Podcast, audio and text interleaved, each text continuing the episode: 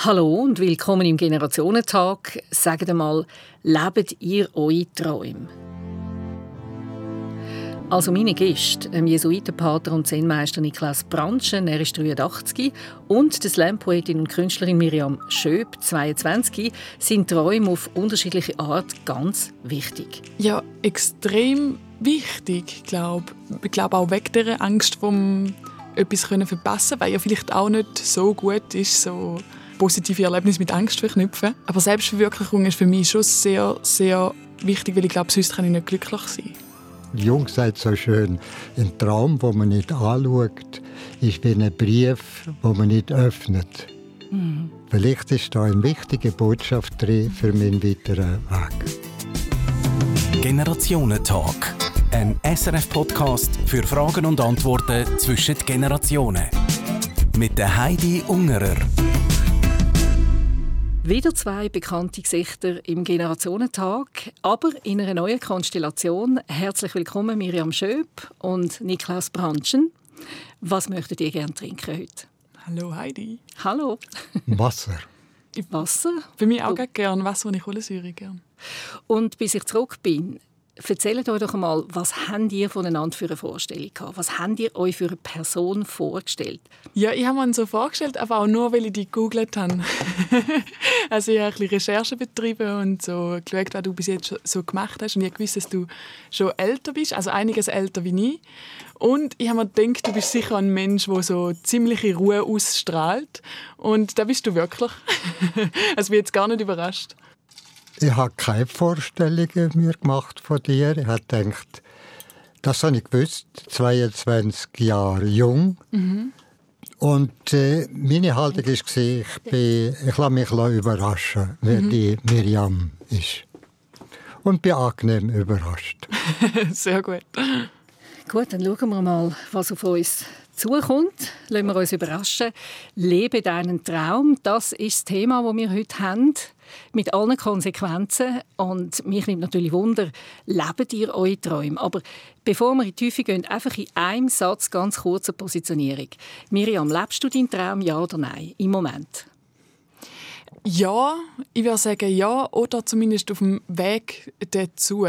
Also jetzt irgendwie noch ein bisschen ähm, okay. am Vorbereitungen treffen für das, mit Ausbildung und so. Niklaus? Ich lebe mein Leben. Träume liegen wie zurück. Mir genügt es, wenn ich einfach das Leben lebe, das ich jetzt noch habe. Okay, wir kommen nachher noch ein bisschen auf das zurück und gehen dann noch in die Tiefe natürlich. Ich habe auf dem Instagram-Account von der Miriam etwas entdeckt, das ich äh, recht krass gefunden habe. Du hast dort deinen eigenen Grabstein designt und dort steht nämlich drauf «She died doing what she loved, living». Mhm. Krasse Aussage. ja, ich habe es irgendwie irgendwo auch einfach lustig gefunden. Ähm, aber, aber irgendwie durch, irgendwo durch ist das auch. Also ich liebe es zum Leben. Und ja, wenn man stirbt, dann ist man tot, aber dann haben wir gelebt. Also das ist jetzt nicht irgendwie mega philosophisch oder so, aber ich habe einfach irgendwie noch einen lustigen Spruch gefunden. Aber ich würde sagen, ich, ich, ich liebe das Leben schon und ich, ich versuche schon irgendwie so auszupressen wie eine Zitrone, möglichst viel erleben, ja. Aber es ist schon dein Motto, äh, du sagst auch immer wieder, ich mache das, was mir Spaß macht, was mir Freude mhm. macht. Also das gehört zu deinem Leben. Mega, mega, mega fest. Also es ist so voll da, ja, was man halt auch häufig hört, so da Follow your dream, ähm, du lebst dein Leben, es muss nur dir gefallen. Ähm, und ich hatte eigentlich auch immer einfach so mega die Angst gehabt, dass ich irgendwann wird 40, 60, 80, 100 sein und irgendwie das Gefühl habe, dass ich etwas verpasst habe. Und vor dem habe ich mega Angst. Und ich glaube, vielleicht kommt es von dem her auch von einer Angst, dass ich sage, ich will einfach da machen, worauf ich Bock habe. Du hast jetzt gesagt, äh, ich habe Angst davor gehabt, vielleicht mal mit 80, dass ich etwas nicht gemacht habe. Hast du die Angst auch gehabt, Niklas? Oder gibt es jetzt etwas, wo du denkst, oh, hätte ich das gemacht? Weil du bist jetzt äh, 83, wirst das Jahr 84. Äh, nein, die Angst habe ich eigentlich nie gehabt. Komischerweise, dass ich etwas nicht realisieren kann, was mir wichtig erscheint. Übrigens, Miriam, du sagst in diesen paar Sätzen fünfmal mega. Und bei mir ist das vorbei. Das ist nicht mehr mega, sondern no. Also das ist vielleicht so ein Unterschied zwischen den Generationen. Das große Leben hast du vor dir. Das ja. ist äh, mega, äh, riesig, groß. Und das möchtest du realisieren. Und ich darf sagen, das Leben, das ich jetzt noch habe, ist nicht mehr mega, sondern es ist und ich versuche das zu genießen. Hören dann die Träume einmal auf, Niklaus? Also gibt es da eine Altersgrenze?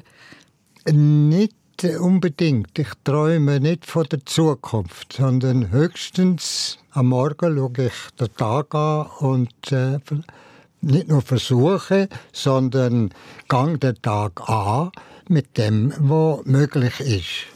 Also Träume, das ist vorbei. Das habe ich äh, vielleicht früher gemacht, aber jetzt nicht mehr.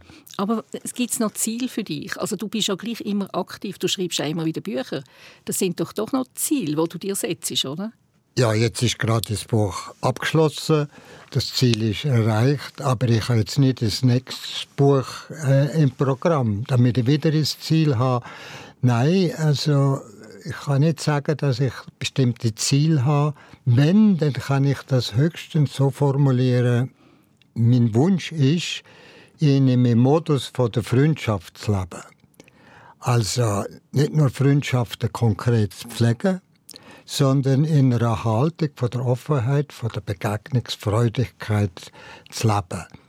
Und also, wenn ich eine Frage darf wie wichtig ist Nostalgie denn, wenn schon eigentlich dein Leben also der, gross, der, grösste, der grösste Teil von deinem Leben schon gelebt hast. Wie wichtig ist die Nostalgie? Zurückschauen, erinnern an schöne Momente, coole Sachen? Wenig.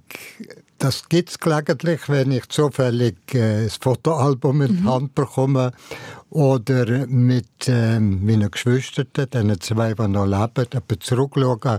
Aber das Leben ist jetzt und nicht mhm. das, was war ich kann nicht zehren oder äh, sozusagen mich über die Vergangenheit bestimmen. Mhm. Und es ist schön und weisst noch, es ist interessant, bei unserem Jahrgangertreffen im Dorf haben wir immer beim 60., 65., 70., 75. Geburtstag von früher geredet. Weisst noch, und mhm. der Lehrer hat gesagt, und das habe ich gemacht. Jetzt beim 80. Geburtstag nichts mehr von dem. Sondern nur noch, wie geht's noch, was machst du, was kannst du noch, was geht nicht mehr. Also muss so richtig ankommen, aber eher im negativen Sinn, indem man so gejammert hat, was nicht mehr geht oder was, äh, was noch geht, be beschworen. Trotzdem meine ich, äh, das Leben ist nicht abgeschlossen bei mir. Mhm ich bin offen für noch Überraschungen mhm. und gewisse Herausforderungen. Mhm. Ich glaube, die, die Offenheit ist auch etwas Wichtiges, oder? Weil wenn man die nicht mehr hätte, dann wäre das Leben wie abgeschlossen. Also ich glaube, bis ins höhere Alter haltet einem das auch lebendig, wenn man die Offenheit hat und das Gefühl hat, ja, es kann immer wieder etwas passieren, was mich auch wie noch mal fordert oder weiterentwickelt. Erlebst du das auch so?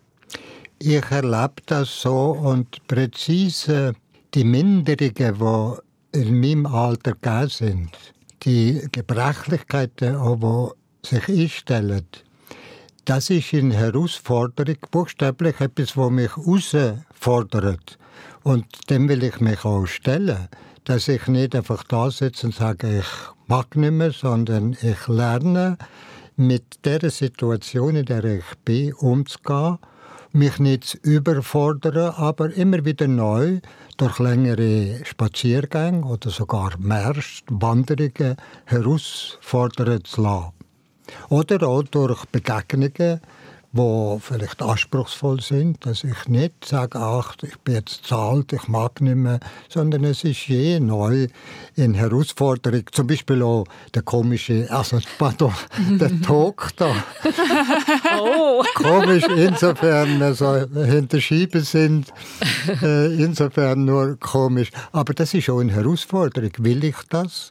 Lade ich mich mhm. noch mal ein auf so Gespräche über Gott und die Welt, beziehungsweise über Träume.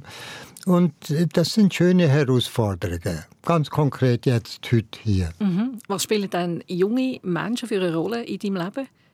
Jetzt mal abgesehen von der Miriam Schöb, die dir mit 22 gegenüber sitzt. Ich habe viele Nichten und Neffen und nur mehr Großnichten und Großneffen. Und die sind für mich wichtig, weil, äh, weil das, äh, das Leben so spüren ist. Also die haben es wirklich vor sich und die sind für mich auch in Herausforderung, nicht stehen zu bleiben, sondern einigermaßen fit zu bleiben, um ein Gesprächspartner für die zu sein. Nicht in dem Sinn, dass ich jedes dritte Wort mega sage, äh, sondern in dem Sinn, dass ich äh, Verstehen gebe oder vermittle, dass das Leben kann gelingen dass es ähm, gut ist, auch wenn man nicht mehr machen kann. Also, dass ich mich nicht nur definiere über das, was ich tue, sondern über das, was ich bin, was ich mhm. dürfen werden. Da kommt natürlich der Zen-Gedanken auch sehr stark hinein, denke ich. Mhm. Ähm, Miriam, wir sind ja immer noch bei den Träumen. Mhm. Was hast denn du als Mädchen, als Teenager für Träume gehabt? Ist es das gewesen, auf die Bühne zu gehen als Slam-Poetin irgendwann? Ist das schon in deinem Kopf Nicht als Slam-Poetin, weil ich Poetry Slam dort mal gar nicht kennt. Ähm, aber Bühne ist irgendwie immer eine Faszination für mich. Ich wollte lange Schauspielerin oder Sängerin werden. Hatten die Träume nicht verfolgt, aber irgendwie Bühne hat mich lang fasziniert. Warum Bühne? Was ähm, hast du ähm, faszinierend an dem gefunden? Ich glaube, also ich bin auch immer sehr, ich glaube, ein extrovertiertes Kind gsi, habe viel Energie gehabt, mich hat da irgendwie fasziniert mit einer anderen Rollen annehmen, ähm, etwas präsentieren und vielleicht auch ein so Leute entertainen ja, irgendwie die Leute zum Lachen bringen oder so oder, oder, oder eine schöne Stunde bescheren, zum Beispiel als, als Sängerin oder so. Ja, irgendwie gefällt mir die Aktion-Reaktion, die zwischen Zuschauenden und Auftretenden passiert. Wie hat dein Umfeld auf das reagiert, deine Eltern? Also ich, du hast mir ja erzählt, du hättest mal wollen, ähm, als Aktmodel in der Kunstschule irgendwie ähm, Model stehen. Das hat, glaube deine Eltern nicht so lässig gefunden. Ja, ich habe, äh, als äh, Teenager habe ich so gedacht, gut, ich werde jetzt während der Kunstschule, äh, probiere doch mal aus, die suche im Aktmodel, jetzt mache ich doch da als Jobli. Ich habe es dann schlussendlich nicht gemacht, weil meine Eltern sind nachher so, so oh nein, Miriam, wieso bist du so besessen von dieser Nacktheit die ganze Zeit und ah, Teenager und ah, noch jetzt irgendwie Zeichen Zeichnungen von deinem nackten Körper überall und äh, irgendwie so, komm mal ein bisschen oben runter, so ein bisschen so. Und ich habe es dann schlussendlich nicht gemacht, aber sie haben sich mir, glaube schon ein bisschen an den Kopf gelangt mit äh, all meinen Ideen und Projekten und so. Aber sie haben mich dann schlussendlich gleich immer unterstützt. Aber sie ist ihnen, glaube ich, auch viel schräg reingekommen. Aber sie haben mich einfach machen lassen. aber ist es auch streng, wenn man seine Ziel, seine grossen Träume, seine grossen Ziele verfolgt. Wenn man einfach genau weiß, was man will, aber das Umfeld findet es vielleicht nicht so lässig. Ja, ich kann mich erinnern, als Teenager habe ich es schon noch streng gefunden, im Sinne von, ich habe wirklich so das Gefühl, ich muss ausbrechen aus so moralischen Wertvorstellungen von «da macht man» und «da macht man nicht». Und ich habe wirklich so den Drang gehabt, ich, ich, irgendwie so, ich muss mich von all dem lösen, befreien, damit ich da machen kann, was ich will machen, zu meinen eigenen Bedürfnissen nachkommen. Und ich glaube, es wäre auch wie ungesund gewesen, wenn ich das nicht gemacht hätte, wenn ich diesen Wünschen nicht nachgekommen wäre.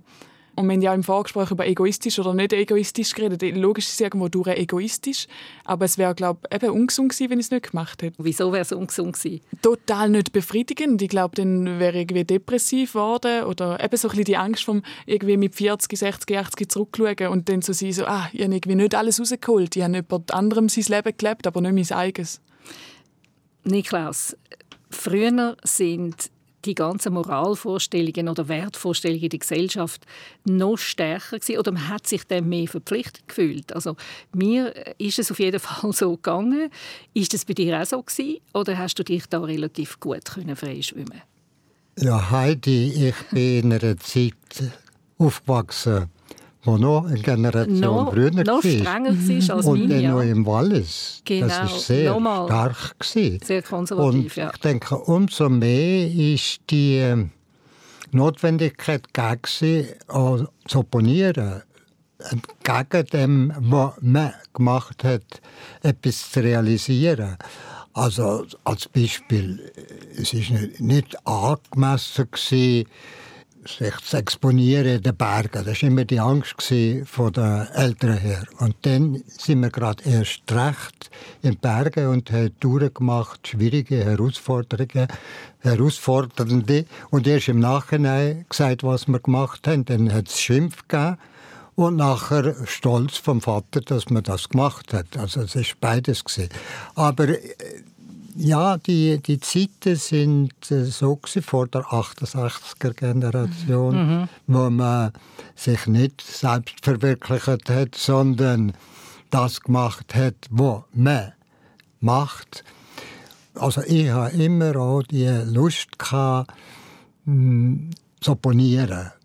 Und wenn ich, um ein Beispiel zu nennen, Jesuit geworden bin, das hätte ich nämlich auch gefragt. Denn nicht zuletzt deshalb, weil damals 1959, 60 der Orden in der Schweiz noch verboten war. Das ist ein alter Zopf aus dem Sonderbundskrieg im vorletzten Jahrhundert. Und erst 1973 sind die Ausnahmeartikel die gegen Klöstergründungen gerichtet sind und gegen Jesuiten. Dann ist jede Tätigkeit in Kirche und Schule verboten. Das hat mich gereizt, das Verbot. Mhm. Das ist interessant das muss ich probieren. Das war nicht der einzige Grund. Später habe ich andere Motive finden, weil der Orden dann erlaubt war und äh, dann habe ich tiefere Motivation gehabt. Aber zu deiner Frage, ja, man ist in der Gefahr, selbstbestimmt zu werden und das ist auch eine Chance, und ich habe gelernt, äh, meinen Weg trotzdem oder gerade deshalb zu finden. Ist denn Jesuit werden ein Traum von dir oder ein Nein, Ziel? Oder überhaupt nicht. Gar nicht? Nein, das träumt man nicht. Das ist äh, so wie ein Ruf oder eine Berufung. Ich habe so gemerkt, das dürfte eine Möglichkeit sein.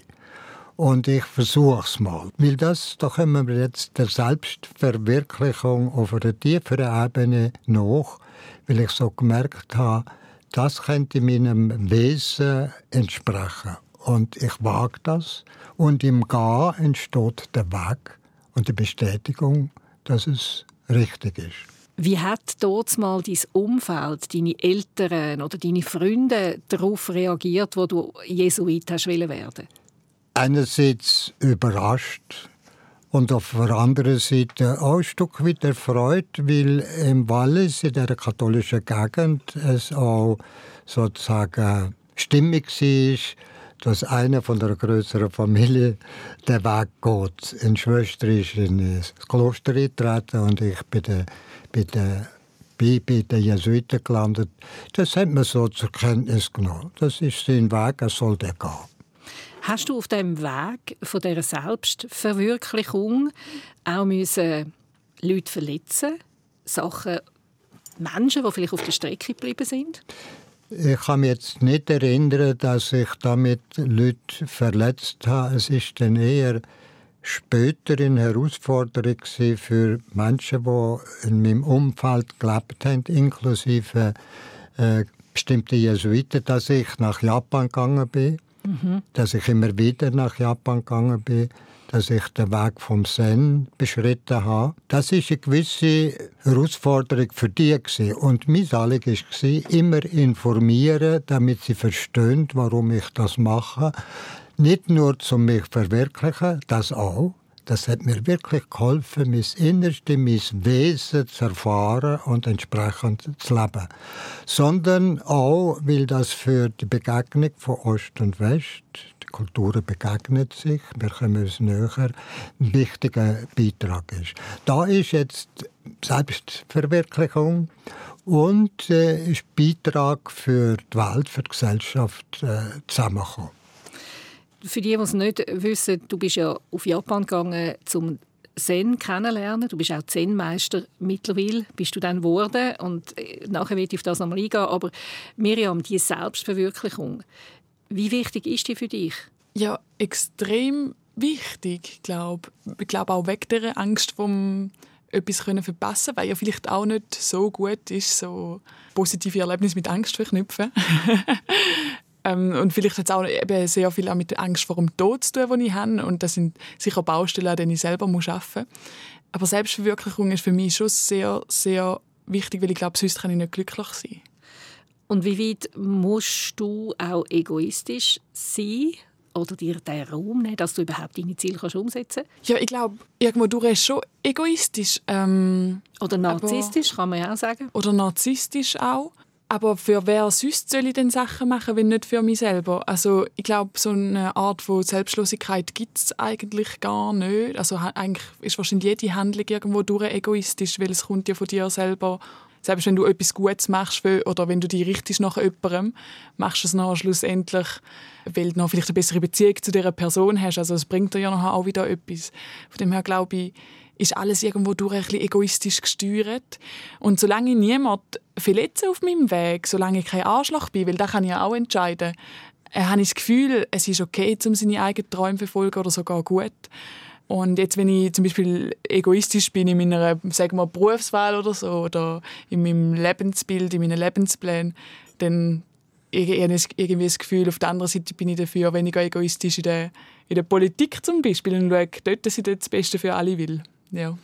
Ich würde sogar meinen, man kann egoistisch sein, wenn man seinen eigenen Weg nicht geht. Ja. Also indem, indem du deine künstlerische Ader realisierst, trägst du bei zur Welt, zur Kultur. Du leistest, leistest einen Beitrag und gerade bist unegoistisch, indem du deinen Weg gehst. Das stimmt, so habe ich noch nie gesehen. Ja, es ist ein bisschen kompliziert, aber ich merke, du mhm. verstehst. Mhm. Es wäre, wäre geradezu egoistisch, wenn du den Weg nicht gehst, weil das anspruchsvoll ist. Mhm. Es ist sehr fordernd, den Weg als Künstlerin, als junge Frau, sich so intensiv drin hineinzugeben, dass es dich dann erfüllt. Mhm hat mit Egoismus nichts zu tun, sondern mhm. das ist deine, dein Weg, deine Realisation und hat mit Egoismus überhaupt nichts zu tun, sondern mit dem Beitrag, wo du aus dem Innersten kannst leisten für eine Gesellschaft, die kulturell nicht verkümmert. Mhm. Mega schön gesagt, ja. Ja, ich finde das total eine spannende Ansicht. Man kann es wirklich so anschauen. Ich bleibe gleich noch bei dem Thema Egoismus, weil wir haben in unserer Facebook-Community auf SRF 1 auch die Leute gefragt, ob sie ihre Träume leben und ob das egoistisch sei oder eben nicht. Und es hat recht viele Reaktionen gegeben. Ich äh, schaue jetzt da gerade mal, ich habe da für mich so ein bisschen Zusammenfassung gemacht. Äh, der Tenor ist schon bei den Leuten auf Facebook gewesen, dass man den eigenen Traum soll leben. Sie finden das wichtig, auch wenn das nicht immer einfach ist und eben manchmal durchaus eine Portion ähm, Egoismus oder Narzissmus braucht. Also das ist so ein bisschen das, was vom Publikum her ist. Und dann hat es aber ein Zitat gehabt, das mich zum Nachdenken gebracht hat. Und das möchte ich euch gerne vorlesen. Das ist von der Sonja zu binden gekommen und sie schreibt auf die Frage, ob sie ihren Traum lebe. Leider nein, aber ich kann nicht über meinen Schatten springen. Und oh. da habe ich mich gefragt, was meint sie mit dem? Vor was hat sie Angst? Ja, vielleicht, dass die Gesellschaft sie verurteilt. Vielleicht sind es finanzielle Ängste. Mhm. Weil es gibt ja es gibt eben viele Leute, die ihre Träume nicht leben oder die sich nicht getrauen. Mhm. Ja, wo Schiss haben oder das andere ist, wo die Möglichkeit gar nicht haben. Man sagt mhm. ja, dass die Menschen sich im Idealfall in der Arbeit verwirklichen, auch selbst verwirklichen. Und wenn man die Statistiken anschaut, sind höchstens 20 Prozent, die positiv angehen, die Arbeit sei für sie der Ort der Selbstverwirklichung. Wenn man selbstständig ist, höher, das sind vielleicht 40 Prozent, aber so ein Durchschnittsbüzer, ganz anders als mir, Miriam, mhm. du und ich. Ich bin freischaffender Künstler sozusagen als Jesuitenpater und mhm. du bist äh, frei in dich verwirklichen. Aber dass die Bütz, buchstäblich Bützer, die sich äh, nicht definieren können über die Arbeit oder nur zum Fünftel, und dann müssen sie versuchen, außerhalb der Arbeit Räume zu finden, um ihre Träume zu leben. Und dann kommt es so zum Stress, dass man dann in der Freizeit, in der Ferien auf Entschuldigung, Teufel kommt raus, sich findet und sich mm. verwirklichen kann. Mm. Das ist ein ganz äh, wichtiges Thema, scheint mir, dass äh, die Arbeit nicht so angelegt ist, die Bedingungen nicht so sind, in bestimmten Bereich vor allem, dass in dieser Zeit, und das sind doch fünf Tage der Woche, in Verwirklichung möglich ist, auch durch das Umfeld, durch den Kontakt, durch das Team. Das ist sehr ein, ein, äh, ein brennendes Thema für ist mich. ist ein grosses Thema von dieser Work-Life-Balance, die mhm. müsste stimmen ja. und die stimmt für viele Menschen nicht. Aber es ist ja noch schwierig, das auch herauszufinden. Also ich glaube, man muss sich selber relativ gut kennen, dass man überhaupt weiß, wie viel von dieser Kreativität brauche ich. Was, was sind denn überhaupt meine Träume oder was ist mein nächstes grosses Ziel?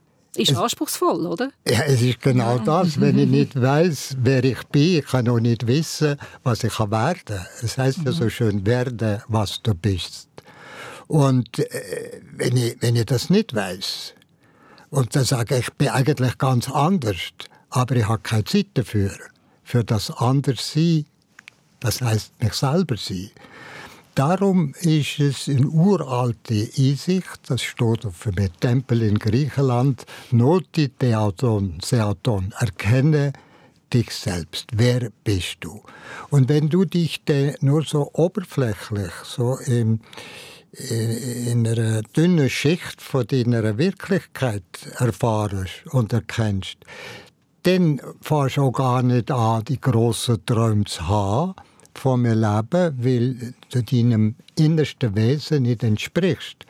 Und darum erkenne dich selbst, gang in dich, schau mal, wer du bist, mhm. und dann kannst du versuchen, das auch zu werden, was du bist.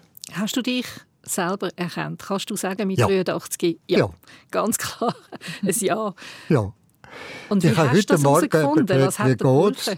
Und dann hat sie gesagt, hier beim Eingang vom Studio, ja, ja, doch, doch, der Umstand entsprechend.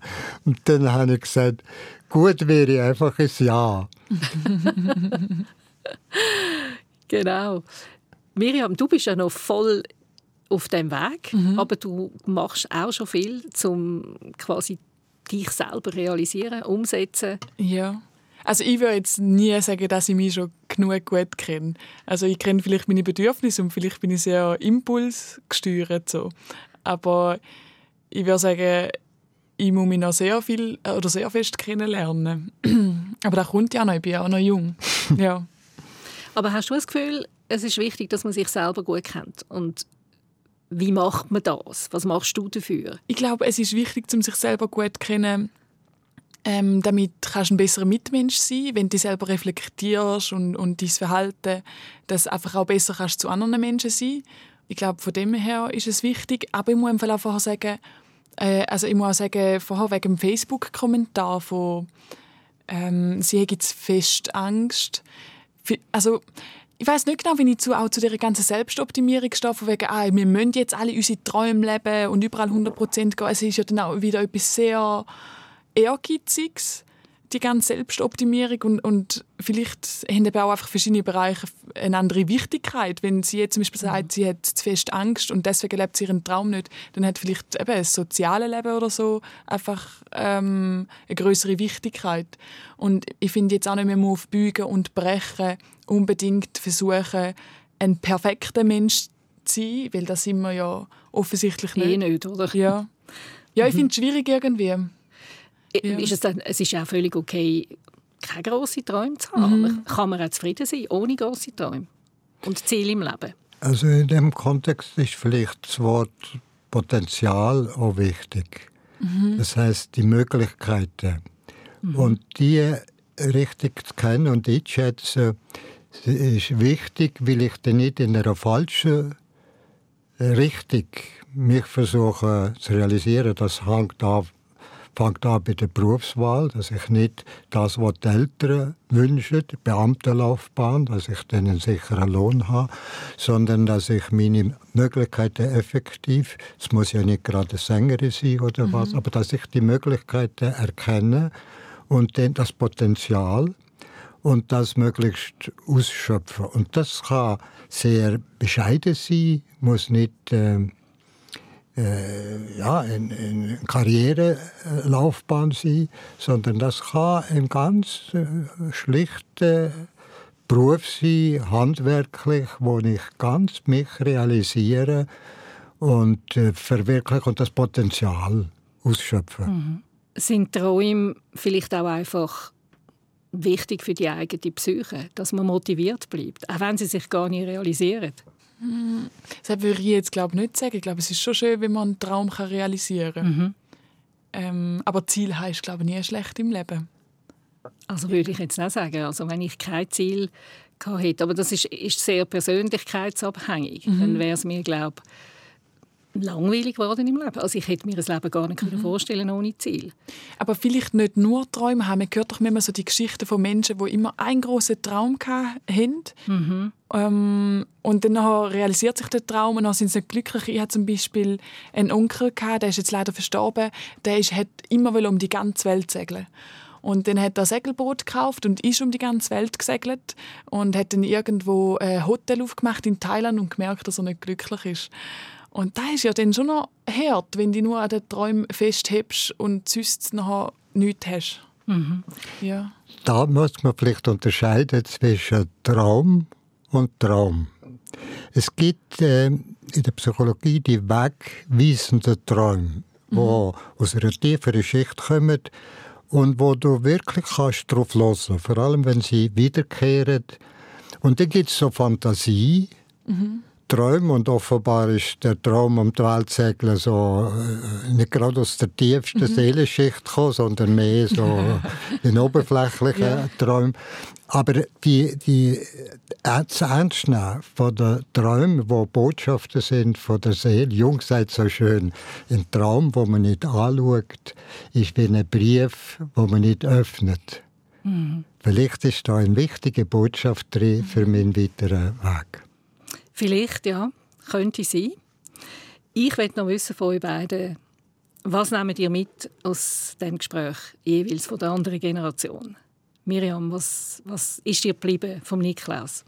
Mir ist mega fest geblieben, im Moment leben und nicht zu fest zurückschauen.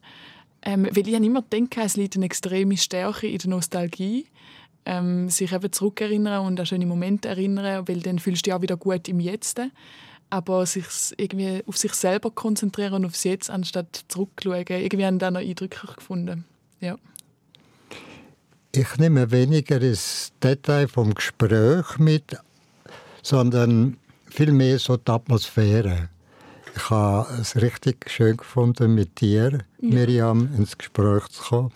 Und mich würde es noch interessieren, das kannst du vielleicht bei der Abmoderation sagen, Heidi, was dein Traum ist, wie du noch deine, deine Karriere beim Radio weiter träumst und realisierst. Das ist jetzt noch eine Frage zum Schluss. Aber ich kann nicht euch solche Sachen fragen und dann selber nichts dazu sagen.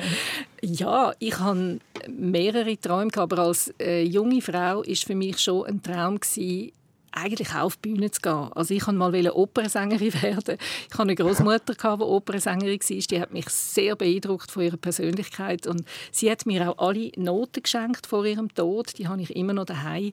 Und ja, irgendwo hat sich dann das nicht so realisiert, weil ich bin dann auch noch ins Ausland ähm, bin dann wieder zurückgekommen. Ich habe aber immer gesungen. Ich bin dann aber irgendwann die Unterhaltungsmusik gegangen. Ich bin auch ein riesiger Blues-Musik-Fan ähm, und habe mich dann dort auf diese Musik mehr eingeladen, aber einfach privat als Hobby. Und parallel dazu habe ich dann im Radio geschafft und habe im Radio meine Karriere gemacht. Und äh, das ist eigentlich ja sehr nah bei der Bühne, wo ich ursprünglich einmal geträumt habe. Und jetzt so mit fast 60 ist es wirklich so, dass ich mir noch mal überlege, was ist jetzt eigentlich mein Traum für die nächsten 20 Jahre? Was, was packe ich noch an? Und da kann ich jetzt die Katze noch nicht aus dem Sack lassen. Da bin ich nämlich wirklich noch voll dran. Ich finde das äh, gar nicht so einfach, aber es, es gibt Ideen. Und äh, unter anderem ist auch der Podcast entstanden und da habe ich riesig Freude dran. Also da ist wirklich auch noch mal ein Traum in Erfüllung gegangen durchaus. Schön. Schön. Ja. Dann sind wir wirklich am Schluss von dem Generationentag Danke Niklaus und Miriam für den Austausch. Es ist sehr schön mit euch beiden. Ich bin Heidi Jungerer und bedanke mich auch bei all denen, die bis jetzt dranbleiben sind und uns zugelassen haben. Ich freue mich, wenn ihr den Generationentag weiterempfehlt, teilt und liket. Und schreibt mir doch auf Instagram oder Facebook. Wir hören uns wieder in zwei Wochen. Bis dann, habt's gut, bleibt gesund und tschüss. Generationentalk. Ein SRF-Podcast für Fragen und Antworten zwischen Generationen. Auf srf.ch/audio. Host Heidi Ungerer, Produzentin Sabine Meyer, Layout Sascha Rossier, Online Andrew Jones, Projektverantwortung Susanne Witzig.